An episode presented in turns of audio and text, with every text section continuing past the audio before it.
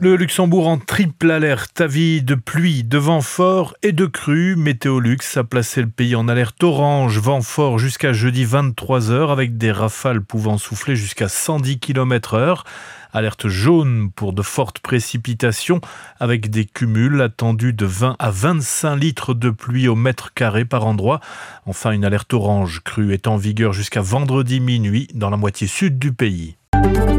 Covid, grippe ou bronchiolite, le nombre de malades en net recul au Luxembourg. Les derniers chiffres du ministère de la Santé font état d'une baisse de près de moitié des personnes atteintes. Lors de la semaine du 12 au 18 février, qui coïncide avec les vacances de carnaval, 455 cas de grippe ont été recensés contre 861 une semaine plus tôt. Même constat pour les cas de Covid, en forte baisse, 56 cas positifs contre 109 la semaine précédente. La police luxembourgeoise lance un appel à témoins pour retrouver un quinquagénaire porté disparu.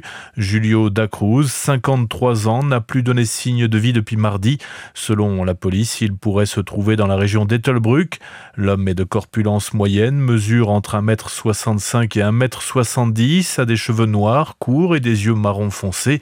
Il parle le créole et un peu le français.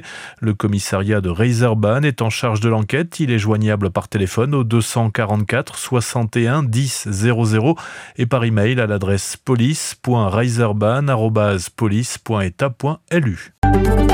En France, deux jours avant l'ouverture du Salon de l'agriculture à Paris, des actions disparates ont émaillé la journée de jeudi, portées par des agriculteurs toujours inquiets ou des militants écologistes. Une centaine d'agriculteurs à bord d'une cinquantaine de tracteurs ont manifesté à Arras à l'appel de la coordination rurale pour maintenir la pression et réclamer des actes après les annonces du gouvernement. À Beauvais, Compiègne et Senlis, des dizaines d'agriculteurs en tracteurs ont aussi défilé à l'appel de la FNSEA.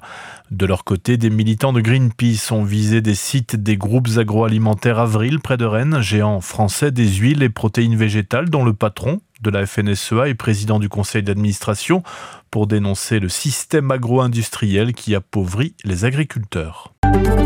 La Russie a revendiqué jeudi de nouveaux gains territoriaux en Ukraine face à une armée ukrainienne sur la défensive et qui souffre de pénurie d'armes à deux jours du deuxième anniversaire de l'offensive russe contre Kiev. Dans son rapport quotidien, le ministère russe de la Défense a assuré que l'armée s'était emparée du village de Pobeda, non loin de Donetsk, dans l'est de l'Ukraine. L'armée ukrainienne n'a pas confirmé dans l'immédiat la perte de Pobeda.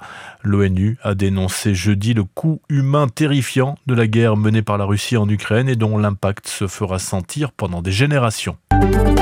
Retrouvez toute l'info du Luxembourg et de la Grande Région sur rtlinfo.lu.